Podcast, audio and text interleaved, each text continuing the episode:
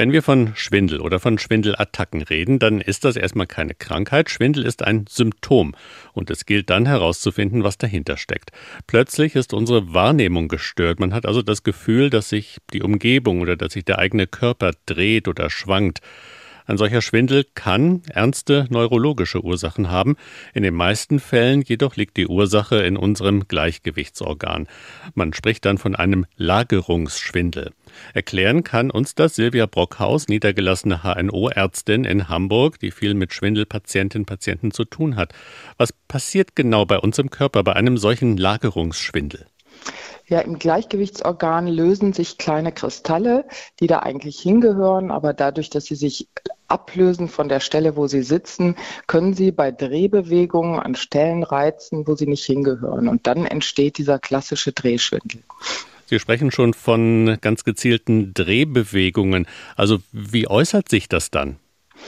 Also der typischerweise ähm, äh, entsteht der Schwindel oft im Liegen, weil der hintere Bogengang, der im Liegen aktiviert ist, ähm, der häufigst Betroffene ist. Und dann dreht man sich zur Seite, nach rechts oder links und plötzlich entsteht eine Drehschwindelattacke. Oft aus dem Schlaf heraus, weil wir uns auch im Schlaf viel bewegen. Das bedeutet, äh, so eine Attacke tritt dann auch nur kurzzeitig auf und ist danach wieder weg. Genau, meistens sind das nur kurze Episoden. Ähm, das wird schon als sehr bedrohlich erstmal wahrgenommen, weil Drehschwindel schon auch mit Übelkeit und Erbrechen manchmal einhergeht, äh, aber meistens eben nur eine kurze Zeit ähm, anhält. Es kann durch diesen Reiz, der diesen Drehschwindel ähm, verursacht hinterher noch so ein bisschen Schwindelgefühl, Schwankschwindel, als wäre man seekrank, zurückbleiben für eine etwas längere Zeit. Hm, nur eine kurzzeitige Episode, sagen Sie, aber wie belastend ist denn das für die Betroffenen? Herr Schwindel ist eben, obwohl es oft kein, keine schlimme Ursache hat, ein sehr bedrohliches Symptom, weil man das auch nicht kontrollieren kann, weil, weil, die, die, weil eben oft auch so vegetative Symptome, sagen wir, wie, wie Übelkeit und, und Unwohlsein dazukommt. Das wird schon als sehr bedrohlich empfunden. Sie haben es eben noch mal gesagt, ein solcher Schwindel ist eben nur ein Symptom und nicht die Ursache. Was genau steckt denn dann dahinter? Ja, also erstmal muss man sagen, genau, es ist ein Symptom und es werden auch so viele ähm, Schwindelarten unter Schwindel zusammengefasst, sage ich mal. Es gibt ja auch so Unsicherheitsgefühle und Schwankschwindel vom Gleichgewichtsorgan und dieser, Lagerung, dieser Lagerungsschwindel ist eben aber eben typischerweise ein Drehschwindel.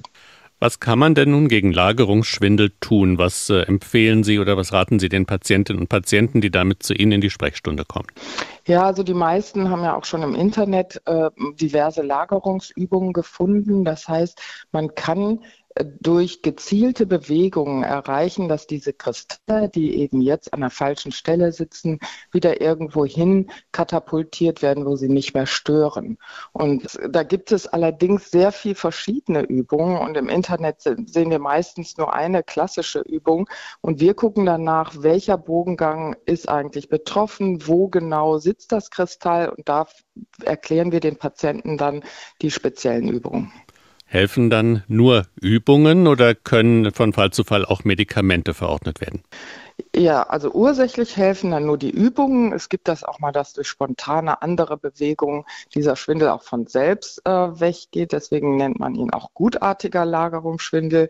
Die Medikamente, die man dann verordnet, die sind eigentlich eher für die aufgetretenen Zusatzsymptome wie Übelkeit oder so. Also kann man zum Beispiel ähm, Womex oder so Reisetabletten ähm, verschreiben, die dann zumindest die Übelkeit erstmal nehmen. Wann ist denn der Zeitpunkt gekommen, an dem ich mich als Betroffener beim Arzt vorstellen sollte? Wenn der, also im Prinzip so schnell wie möglich, ähm, weil dann sehen wir auch genau noch, wo es ist. Manchmal, wenn der Lagerungsschwindel etwas länger besteht, dann kann das sein, dass wir ihn gar nicht mehr so gut auslösen können. Also relativ zügig macht Sinn. Vor allen Dingen können wir manchmal mit, äh, mit Übungen direkt, man nennt das auch Befreiungsmanöver, direkt Heilung erzielen.